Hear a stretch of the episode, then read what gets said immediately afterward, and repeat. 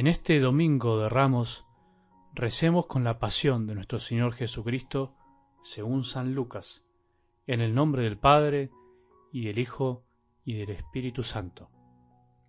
Pilato lo interrogó diciendo, ¿Eres tú el rey de los judíos? Tú lo dices, le respondió Jesús. Pilato dijo a los sumos sacerdotes y a la multitud, No encuentro en este hombre ningún motivo de condena. Pilato volvió a dirigirles la palabra con la intención de poner en libertad a Jesús, pero ellos seguían gritando, Crucifícalo, crucifícalo. Por tercera vez les dijo, ¿qué mal ha hecho este hombre? No encuentro en él nada que merezca la muerte. Después de darle un escarmiento, lo dejaré en libertad. Pero ellos insistían a gritos, reclamando que fuera crucificado, y el griterío se hacía cada vez más violento. Al fin, Pilato resolvió acceder al pedido del pueblo, dejó en libertad al que ellos pedían, al que había sido encarcelado por sedición y homicidio, y a Jesús lo entregó al arbitrio de ellos.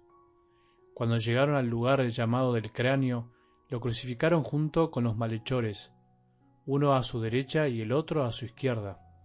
Jesús decía, Padre, perdónalos porque no saben lo que hacen. Después se repartieron sus vestiduras sorteándolas entre ellos. Era alrededor del mediodía. El sol se eclipsó y la oscuridad cubrió toda la tierra hasta las tres de la tarde. El velo del templo se rasgó por el medio. Jesús, con un grito, exclamó, Padre, en tus manos encomiendo mi espíritu. Y diciendo esto, expiró. Cuando el centurión vio lo que había pasado, alabó a Dios, exclamando, Realmente este hombre era un justo. Y la multitud que se había reunido para contemplar el espectáculo al ver lo sucedido, regresaba golpeándose el pecho. Todos sus amigos y las mujeres que lo habían acompañado desde Galilea permanecían a distancia, contemplando lo sucedido. Palabra del Señor.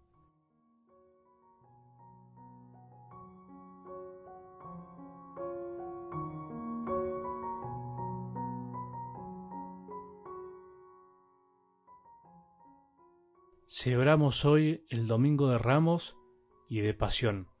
Así se llama este domingo, día en el que Jesús entra a Jerusalén subido en un burrito para después, de a poquito, subirse a la cruz por amor a nosotros. Ese será el trono definitivo en donde Él subirá para reinar en nuestros corazones, en los corazones de miles y miles a lo largo de la historia. Eso reviviremos en esta Semana Santa que hoy comenzamos. Se llama Domingo de Ramos y de Pasión porque son dos misterios unidos, la entrada mesiánica como se la llama y por eso la rememoramos con la procesión y la bendición de los ramos, y la culminación en el Calvario, y por eso leemos la Pasión y este año toca la de San Lucas. Elegimos algunos fragmentos de la Pasión nada más para meditar porque es larga y no nos daría el tiempo. Jesús es el Mesías, sí, el Mesías aclamado por el pueblo por muchos, pero es el Mesías distinto, el que no encaja con la lógica de este mundo, con la lógica humana del poder y de la fama, al contrario, al contrario, se anonadó a sí mismo tomando la condición de servidor y haciéndose semejante a los hombres, como dice San Pablo. Empezamos esta Semana Santa la más santa de todas, la semana destinada a vivir lo mismo que Jesús, a que revivamos en nuestro interior lo mismo que Él vivió. No entramos a la Semana Santa para ver como una película, para pasar por arriba lo que pasó hace casi dos mil años.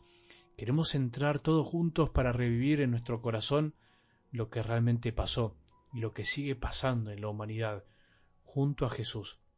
Jesús lo hizo por vos, lo hizo por mí, él quiere que podamos hacerlo con Él y por Él. Nosotros debemos bajarnos del caballo de nuestro orgullo y subirnos al burrito de la humildad.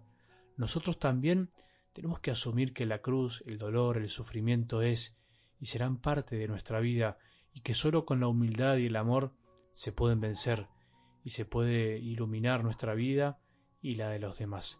Ese es el camino de los que viven resucitado, de los que queremos vivir la Pascua, del cristiano que vive y quiere una vida nueva.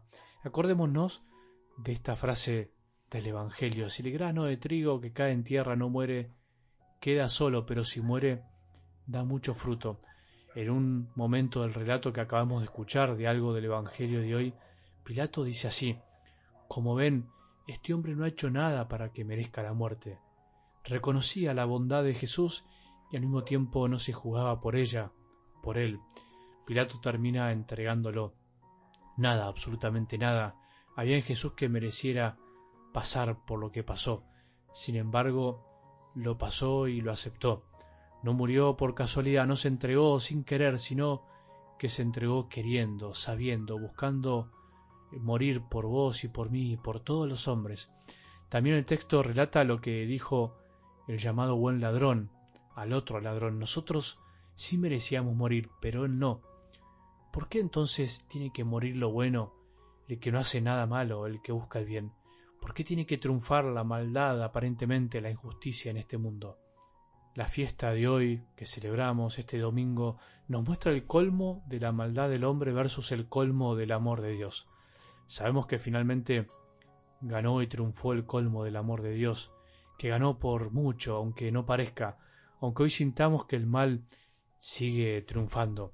Así es como ganó Jesús, acallando los gritos de la maldad de nosotros con abrazos de amor, de silencio, de paciencia, de perdón. La multitud gritó que lo crucifiquen, y Jesús terminó entregando su espíritu y gritando, Padre, perdónalos porque no saben lo que hacen.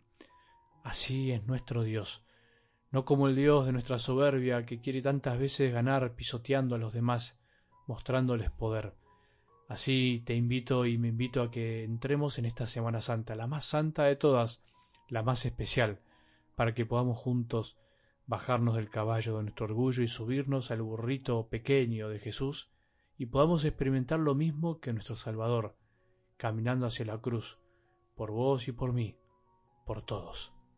Que tengamos un buen domingo y que la bendición de Dios, que es Padre misericordioso, Hijo y Espíritu Santo, descienda sobre nuestros corazones y permanezca para siempre.